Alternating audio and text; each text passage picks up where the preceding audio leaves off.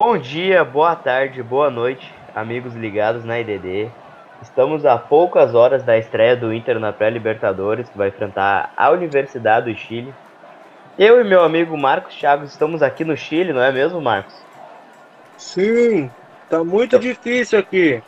É, inclusive esse som aí que tu tá escutando no fundo é porque tá tendo um protesto aqui Inclusive, justamente por isso a gente pede a sua colaboração para compartilhar esse podcast, porque nós viajamos até o Chile de ônibus. Nós estamos enfrentando Foram protestos, 24 horas fugindo da polícia. Estamos enfrentando todo, todos os problemas que o Internacional está enfrentando em estar no Chile, né? O Internacional também veio de ônibus. O Internacional também não está na rua como nós, né, Marcos? Sim, mas o Internacional tem algo pior que a gente não tem. Estamos aqui só eu e tu. O Internacional carrega o Wendel com eles. Verdade. E estar com o Wendel em uma zona de protesto é sempre perigoso. Porque ele pode ser deixado para trás a qualquer momento. E aí tu tem que voltar para ajudar ele. Tipo o Gleidson. ah não, foi o Wilson Matias. Por que o Gleidson, cara? eu confundi o Gleidson com o Wilson Matias. O Gleidson era um grande Internacional jogador. esquece o Wilson Matias. É, né? é verdade. Internacional... Internacional esquece o Wendel em protesto no Chile. o Wendel, Seria o Wendel preso no Chile, imagina só. Mas enfim, vamos, vamos falar sobre futebol. Esse podcast está sendo gravado horas antes da estreia, né? Vamos comentar então uh, sobre Inter e São Luís, que foi semana passada. Inter e Ipiranga. Começando por Inter e São Luís. Os problemas defensivos de Eduardo Cudê, que a imprensa gaúcha insiste em dizer. Marcos, tu acha preocupante? O que tu acha sobre isso? Uh, sim e não, não e sim, porque eu, eu, vejo que é muito mais uma questão de adaptação, mas também vejo erros individuais que parecem ser causados pela, pelo início de temporada repentino, né? Os caras terminaram em dezembro, fizeram umas, uma pequena pausa e já se representam prontos para iniciar Gauchão e Libertadores. E aí tu vê alguns erros bobos, tipo do Cuesta na, em, em alguns gols do São Luís, Uh, a zaga tomando muito gol de bola parada, muito gol de cruzamento. Então, eu acho que isso tem a ver com se adaptar ao esquema do QB, entre ir e voltar, mas também tem algumas coisas que não é comum tu ver o Cuesta, por exemplo, falhando. Pois é. Uh, o, o foda é que, além de ter sido três gols para um time do Galchão, foi para um time que, se eu não me engano, não venceu ainda no campeonato, tá em, em último colocado no grupo, que é o São Luís. Mas eu Uh, sinceramente, não tô tão preocupado assim. Porque, como tu disse, acho que foi. Uh, nem tanto do Cuesta, acho que foi muito erro da, das laterais do Inter, como o Rodinei e o próprio Moisés. Mas aí entra a questão da adaptação, que os laterais eles sobem bastante e eles têm que voltar também. Então, uh, óbvio que o lateral que sobe ele volta, só que na, na questão do Cudê os laterais jogam mais como pontas no meio campo. E isso vai muito uh, dos meio campos voltarem para poder auxiliar na marcação. E aí vai depender da adaptação de posição de meio campo, lateral, leva um pouco de tempo, mas acredito que para o jogo de daqui a pouco não vamos sofrer três gols como tomamos São Luís, eu espero. E no caso do próprio Rodinei é algo até recorrente, né? Porque no Flamengo, em toda a carreira dele, sempre tem, é sempre o resumo. Apoia. Ele nunca foi muito sólido. É, apoia muito bem, mas defensivamente erra bastante. Já o Moisés também mostrou que pode ter esse problema. E caso o Inter tenha esse problema defensivo nas laterais, seria um problema recorrente até do ano passado que o Inter não vai conseguir corrigir para o ano de 2020, né? Pois então, né? É, é complicado esse Odair retranqueiro aí tomando bola nas costas. Ou não, cara, é o Cudê faceiro. Putz, esqueci Eduardo disso. Cudê não, o Cudê com meio campo de quatro volantes, não acredito nisso. Pois é. Uh, mas ainda sobre. Falando sobre o jogo no Inter contra o São Luís, uh, tivemos a atuação do. do D'Alessandro, né? O D'Alessandro jogou muito. Olha, eu, eu gostaria de, de fazer. abrir os parênteses aqui com uma frase de um grande jornalista gaúcho já de idade que disse que 98% da torcida do Internacional quer ver o D'Alessandro titular até o fim do ano e depois ele resolve a vida dele. Então, eu assino, eu assino embaixo dos 98%. 98%. Aonde é que tu viu isso? Aonde é que tu viu isso? Você me respeite. Você me respeite. Aonde é que tu viu isso?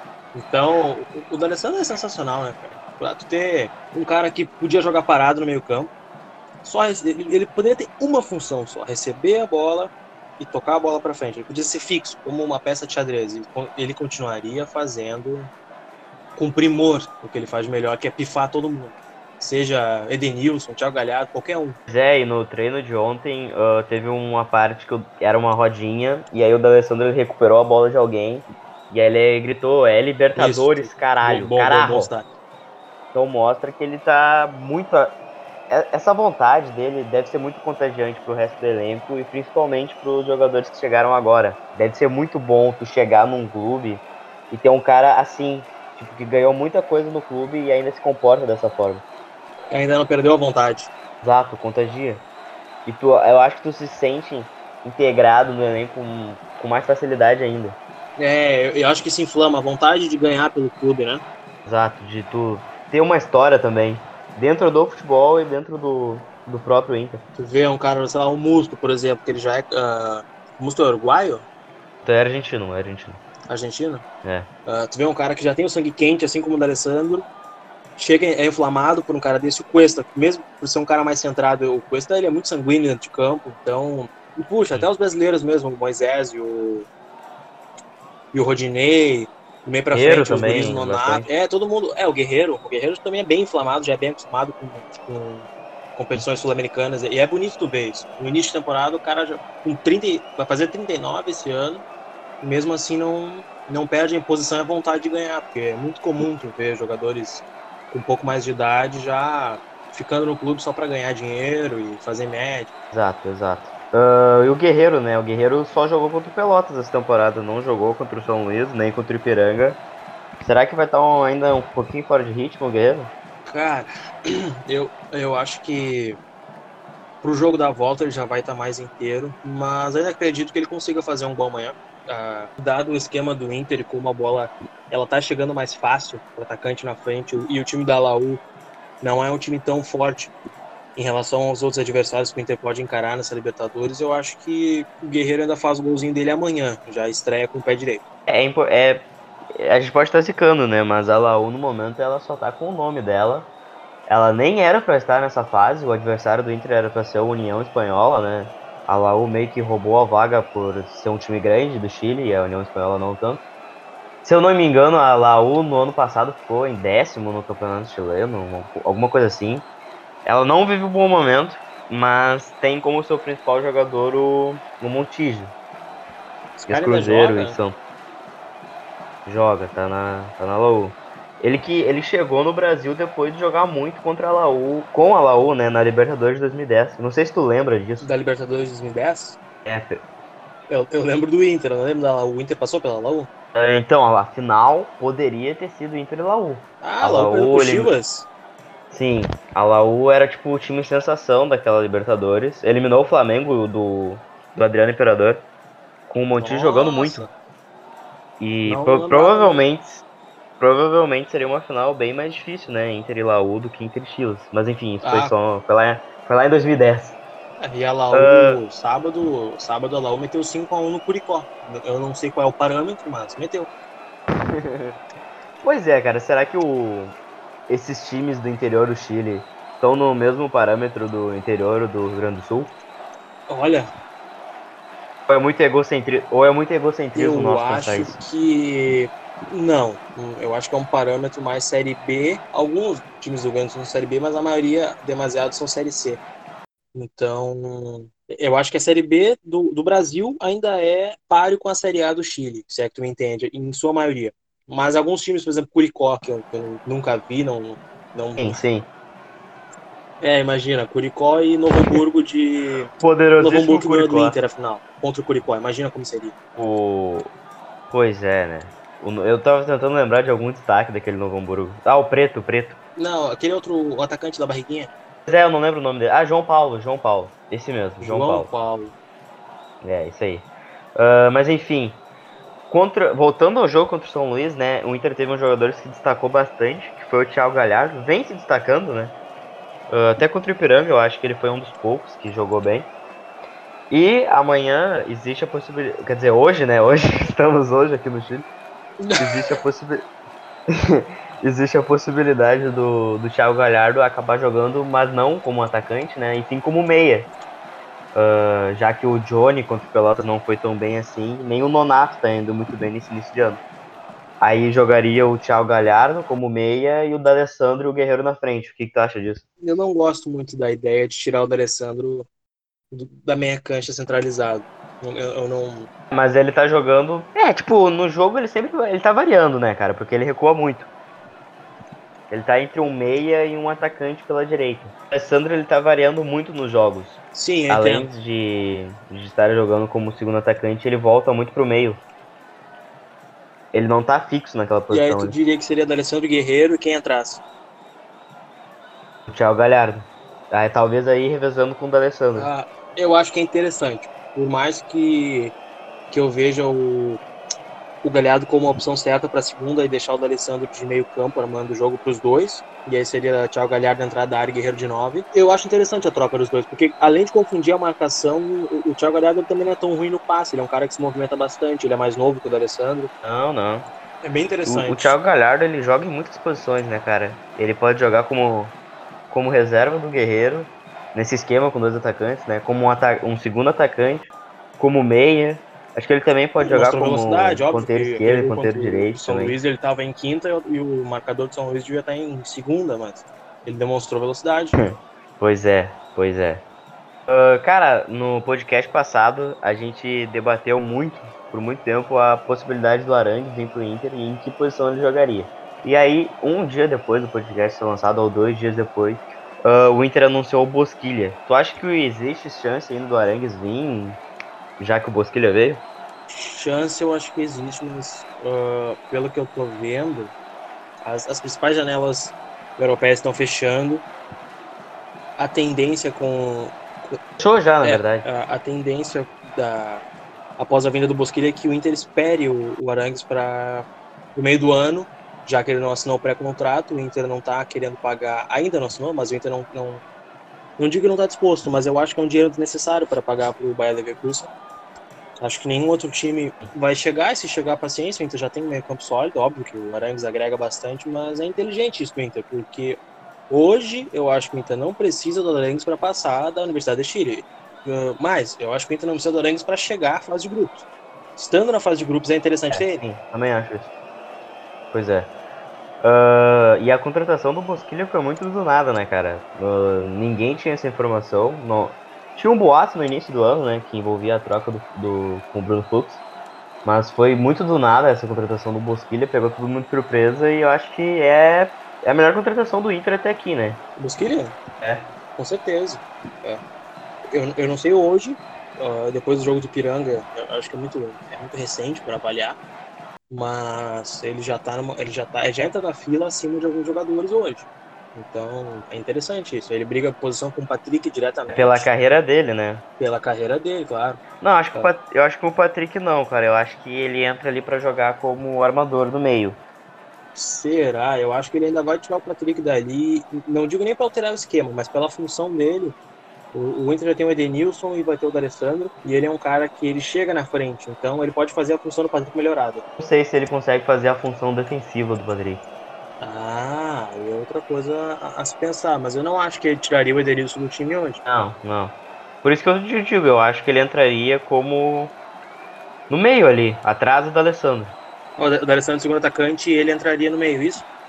É interessante, é, como a gente tava falando antes. É, como a gente tava falando antes do Thiago Galhardo, seria o Bosquilha. O Nonato tem que tirar o lugar do Patrick. A gente tá sofrendo da mesma dor de cabeça que tivemos no último podcast, que era. É, com o Arangues, né? Sobre o Arangues, né? Onde entraria, como entraria, eh, quem sairia e as funções que já estão bem estabelecidas. Mas jogador bom nunca é demais, porque a temporada é longa, são três competições. Se o Inter concretizar a passagem pela, pela pré-Libertadores, fase 1, fase 2 serão Libertadores, Copa do Brasil e, e Brasileirão ao longo do ano. Então, eu acho que vai ser um revezamento. Obrigatoriamente vai ter um revezamento, seja por lesão ou por cansaço. O calendário é, é bem cheio. Então, Bosquilha ele vai ser útil. Eu acredito que até na posição do Patrick, mas como falou, principalmente no meio, atrás do Alessandro, ou atrás do Thiago Galhardo, ou, ou, saindo para entrar o Nonato, revezando. Do mesmo jeito que o Arangue seria importante na posição do Patrick, na do Edenilson. Então, quanto mais melhor, ainda mais jogadores desse nível. Porque ano passado nosso substituto era o Bruno Silva. Então ter o Bosquilha como reserva, entre aspas, é outro nível. Sim, reserva por enquanto também, né? Porque a estreia dele contra o Ipiranga, ele sentiu o desgaste físico, ele, acho que ele tá vindo de lesão, algum tempo sem jogar. E, e ele jogava no gramado da França. É, é o gramado. Isso não foi muito comentado, né? Mas dava pra ver que a bola não andava no, no gramado lá do Colosso da Lagoa. O jogo tava muito lento por causa disso. E acho que isso foi um, um fator a mais para ele ter sentido fisicamente. Então, mas enfim, eu acho que ele não começa como titular amanhã o Bosquilha, mas a tendência é isso acontecer porque é um jogador de muita qualidade. Jogou muito no Brasil, no São Paulo. Na Europa ele começou bem pelo Mônaco, tem bastante gol dele, gol de falta, gol estando fora da área. Aconteceu alguma coisa com o Bosquilha para ele não, não conseguir jogar em alto nível, não conseguir continuar jogando em alto nível na Europa. Uh, enfim, quer falar mais alguma coisa sobre Inter e São Luís? É, eu vi eu queria falar mais do Bosquilha mesmo, que a gente vai explorar um pouco mais é, o time que jogou. Vai entrar mais agora, é, contra o Ipiranga. Sim. Eu, eu vi um pessoal falando que ah, o Bosquilha não queria ter vindo pro Inter, ele, a mulher dele reclamando, não sei o que lá. Cara, futebol é no campo, acredito que entre ficar na França escanteado, voltar pro Brasil jogar no, em, jogar três competições importantes do time grande e ficar na França não sendo vitrine, não estando no primeiro escalão da França, eu acho que ele preferia estar no país dele jogando um time como o Inter que ainda assim é mais vitrine para um cara novo como ele. Acho que é falácia, isso que não queria ter vindo pro Brasil. Na, na, posição dele, se nenhum time da Europa, não, ele não tava com, em nível agora, em, em momento de carreira, em continuar na Europa, então o melhor era voltar para um Inter, São Paulo, um Flamengo da vida. Bom, o Inter jogou sábado contra o Ipiranga, né? Entrou com o time totalmente reserva, empatou 0 a 0 o que para minha surpresa, eu pensei, ah, tá, sim, foi um jogo chato, um jogo ruim, eu esperava mais, mas ninguém vai dar a mínima importância para isso. Aí passou 30 minutos, eu entrei no Twitter e havia uma guerra sobre uh, time Heitor e time contra Heitor. Já tinha gente cornetando o Heitor e eu vi pessoas jogo. da imprensa uh, criticando o, o Kudê. O que tu achou? Não vale nada. É, cara, pra mim é muito ridículo é quarto jogo, é uma competição que não é importante, não vale nada, só é importante para só, só vale alguma coisa no Grenal. Pra gente descobrir algumas novas possibilidades de jogos. E para ganhar o Grenal, é, exatamente, coisa no Grenal, é. exato. E, e com Juventude, dependendo Concordo. da nossa raiva. Porque é sempre bom golear o Juventude, né? E, e era um time com totalmente reserva, cara. A maioria ali. Eu parto de um princípio sempre que eu vejo esse time jogando. Esses 11 jogadores nunca jogaram juntos, entende? E os caras, o Bosquilha acabou de desembarcar em Porto Alegre e foi para Erechim jogar contra o Ipiranga. Uh, o Nonato nunca jogou com, com Bosquilha, o Bosquilha nunca jogou com. E assim vai, entende? Aí tu vai criticar, sei lá, um dos caras mais novos do time. Não é justo, entende? É, é um jogo totalmente para ver no que vai dar e, e não dá para pegar atuações individuais mesmo. porque. E nem e coletivo. é o que a gente falou antes, o primeiro ponto sobre o Gauchão não ser importante. E mesmo que vá mal, foda-se. Ninguém liga pro Gauchão. Tipo, criar, criar todo esse ambiente ruim, entendeu? Por causa de um jogo contra o Ipiranga em Erechim. Não, não, não dá, meu, não dá. 2020, não dá. E pra gente entrar no quesito técnico sobre o Heitor, eu acho o seguinte: desde que o Heitor estreou no Inter, ele sempre foi muito bem defensivamente. O Heitor destacou em um Grenal do, com as reservas em que o Everton entrou no segundo tempo e o Everton não conseguiu fazer nada naquele lado, porque o Heitor marcou muito bem ele. E nós estamos falando na minha opinião, de um dos melhores jogadores do Brasil, que é o Everton. Exatamente. Então o Heitor sempre se mostrou muito bem defensivamente. E em um jogo contra o Ipiranga, que a tendência é o Inter atacar, as pessoas vão esperar que ele ataque bem, o que não é a característica dele.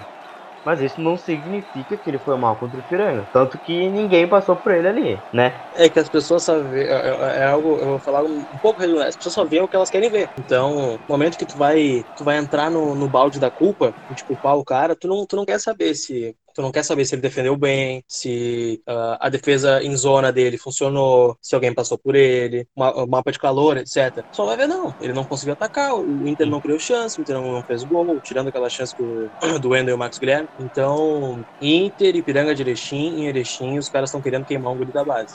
É o resumo da hum. torcida do Inter. É um extremo muito grande, né? Como eu disse, eu acho que para mim é um fato que ele não. A característica dele não é o apoio, e isso ele teria que melhorar para também ter, né? A gente espera esse lateral do nível do Inter.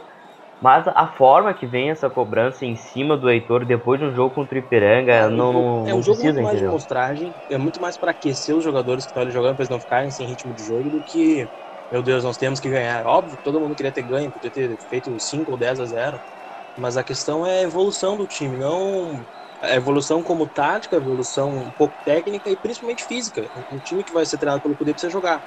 Mas não adianta esperar que os caras vão ganhar se eles nunca jogaram junto antes, treinaram juntos por uma semana. Até se tu for analisar o Campeonato Gaúcho com um pouquinho mais de seriedade, o Inter já está classificado no, nesse primeiro turno com uma rodada de antecedência em quatro jogos, o Inter se classificou. Sim, porque tocou a pica em todo mundo que jogou contra. Então, tipo, tá tudo muito bem até agora no ano. Não tem nada de ruim até agora no ano. E nesse jogo contra o Ipiranga eu quero destacar o Pedro Henrique, que na minha opinião novamente jogou muito bem já jogou muito bem no jogo contra o Juventude. E contra o Ipiranga foi novamente bem. Não sei se tu achou isso aí também. Cara, ele se mostra ser bastante maduro, né? É seguro, né? É, é porque é comum tu ver, por exemplo, o Roberto falhou um pouco no primeiro jogo, mas nada demais. Tu vê. É estranho tu ver guris subirem da base do Inter direto profissional, da copinha direto jogando. Virem direto da copinha para jogar. É estranho é... e é bem animador também. Tu se empolga. É, passa uma, uma imagem diferente do, dos últimos anos do clube e principalmente ele demonstra que, tá no, que o Inter tá no caminho certo botando ele para jogar, porque ele entrou jogando bem. Ele vestiu a camisa e tá se mostrando maduro, seguro. É bom ter isso, cara, porque tu não precisa sair para buscar jogadores como buscou no passado. Tu, tu não se preocupa com lesões muito pouco, porque ele já tá em ritmo de gauchão, se acontecer alguma coisa no Exato, Campeonato cara. Brasileiro, sei lá, uh, vai jogar Inter e Havaí e o Moledo tá sentindo um desconforto. Tu bota um cara desse, tu dá ritmo de jogo, tu, tu passa confiança pro jogador e ele devolve essa confiança. Pelo menos é o que ele tá demonstrando para nós nos últimos jogos que ele participou. Exato. Uh, eu queria muito ter visto o Thiago Barbosa, que foi companheiro dele em alguns jogos da Copinha. O Thiago Barbosa ele mostrou ter uma saída de bola boa durante a Copinha. E na final contra o Grêmio ele jogou demais, jogou muito bem mas o Kudê preferiu uh, o Zé Gabriel. Uh, o Bosquilha e o Gabriel, o Guilherme Pato, ia falar Gabriel, também estrearam no, nesse jogo. Acho que não dá pra dizer nada sobre eles também, né? Eles entraram nos minutos finais, não deu tempo de entrar no jogo. Né? É, espero que nessa próxima partida do Galchão, o Inter já classificado, eles possam jogar um pouquinho mais. Mas enfim, agora vamos falar do jogo de hoje, do, do, da primeira grande decisão do ano, que é esse jogo contra a Universidade do Chile, que é por isso que nós estamos aqui no Chile, né? Óbvio. Cara, eu vou te dizer o seguinte. Uh, eu não tô muito ansioso com esse jogo, nem com aquele frio na barriga, não tô com medo, nem assustado. Eu acho que esse jogo vai ser tranquilo. Cara, vai ser, pra mim vai ser tipo um Inter Juventude, só que um clima um pouco mais sério. Então o Inter vai ganhar com facilidade. pois é, é, nós pensamos a mesma coisa, caso o Inter perca, volte aqui nesse podcast, recorte e jogue na nossa cara no Twitter, é, né? Exatamente. Eu acho que o Inter ganha com facilidade no Chile e também ganha com facilidade em Porto Alegre. Não, não tenho muitas dúvidas quanto a isso. É, nem, é pra, pra, pra chutar um palpite, eu. Eu jogo é, 2x0 amanhã pro Inter. Hoje, hoje. 2x0 sem dificuldade hoje. 2x0, 2x0. Aí entrar no mérito de gols, eu acho que o Guerreiro faz um e o outro acontecerá. O quê?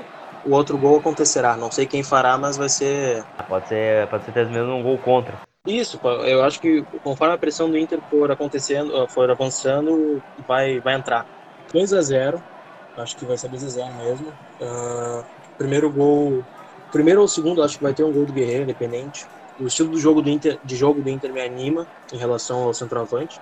E o segundo gol, não, eu não, não vou ditar nome porque eu acho que entra dentro da pressão do Inter vai acabar acontecendo, sendo pode ser escanteio, falta, uh, mas eu acho que vai acontecer. Eu acho que o Inter vai empurrar. Testar o Rodinei. Ah, o Rodinei é um cara que tá entrando bastante na área. Ele errou aquele gol aqui no Beira Rio contra o Pelotas. É lateral direito, né, meu? Como assim? Lateral direito, cara. Tu não, tu não está por dentro da, da lenda? Qual que é a lenda? Ceará, Ney. Ceará, Ney. Não. Não tá se ligando, cara? 2006 o Ceará fez o primeiro gol. E em 2010 o Ney fez Sério? o primeiro gol. Sim, todo mundo sempre fala isso quando o Inter vai estrear na Libertadores. Ah, lateral direito ah, eu não tenho, gol. eu não tenho superstição nenhuma. Assim, eu também não acredito nisso, mas enfim. Tá, mas ok. Eu, eu sou um leigo pra torcida do Inter, mas eu, eu ficaria surpreso se o Rodinei fizesse o primeiro gol. É, eu acho que o Inter vai ganhar. Acho que o Inter também vai ganhar por 2 a 0 com dois gols do Rodinei. pra essa superstição ficar um pouquinho mais forte ainda. Cara, eu tô muito. Tô muito ansioso para ver como é que vai ser a reação, da, como é que tá a expectativa dos chilenos, principalmente dos torcedores da, da Laú para esse jogo. Sim, eu acho que eles estão porque esperando como a gente... o jogo começar para jogarem uma bomba no estádio. É, porque como a gente tá vendo aqui no Chile, a situação tá bem feia, teve protestos em todos os jogos nas últimas rodadas. Recentemente uh, teve confronto entre a polícia e a torcida do Colo-Colo e um torcedor foi atropelado por um blindado. Tá bem séria a coisa aqui no Chile. E sempre existe aquela coisa do futebol trazer uma alegria para te deixar feliz uh, conforme as outras coisas vão acontecendo na tua vida, né? Futebol é sempre um escape para te esquecer das outras coisas. Acho que, mas acho que nesse momento do Chile o pessoal não tá levando isso pra essa forma, tá cagando pro futebol. E eu tô bem ansioso para ver como é que vai ser a, a postura da torcida da Laú durante o jogo, se vão, se vão ligar pro jogo, etc. Eu acho que eles vão usar o jogo como uma manobra de protesto. Espero que eles não façam nenhum atentado durante o jogo. O... Porque de bomba, de bomba já temos o Wendel. Espero que Espero que o jogo. Por isso, eles, eles até trocaram a data, o horário do jogo por causa disso, né? Pra poder acabar com o luz natural, não ter perigo de acontecer nada. Exato. Talvez o jogo até seja. Eu, não, eu acho que não, mas eu não duvido. De que talvez o jogo seja até um pouquinho mais ameno por causa disso. Será? Eu acho que pelo lado do Inter não. Vamos ver como é que ela vai exportar. Só se acontecer algo muito, muito forte nas arquibancadas, algum protesto que interrompa o partido, algo assim. Mas eu, eu dizia, é, é, não sobre as arquibancadas, mas tipo, no próprio campo para não gerar um clima mais, ah. entendeu? Mais forte ainda do não, que já tem. Eu acho que Libertadores é Libertadores, independente do, do clima. Que eu acho que pra Laú não é Libertadores. O que, que seria pra Laú? É, eu bah, não sei dizer. Eu, é, pelo que, é o que eu disse antes, eu acho que o futebol tá em muito segundo plano. Tipo, eles são profissional, eles vão entrar em campo querendo ganhar o jogo, mas não sei se eles vão estar tá vivendo a atmosfera é. de uma Libertadores, porque tá todo mundo no Chile preocupado com, com essa situação. Foi como eu disse, eu acho que pro Inter não vai mudar nada, talvez para eles sim, dadas as circunstâncias lá.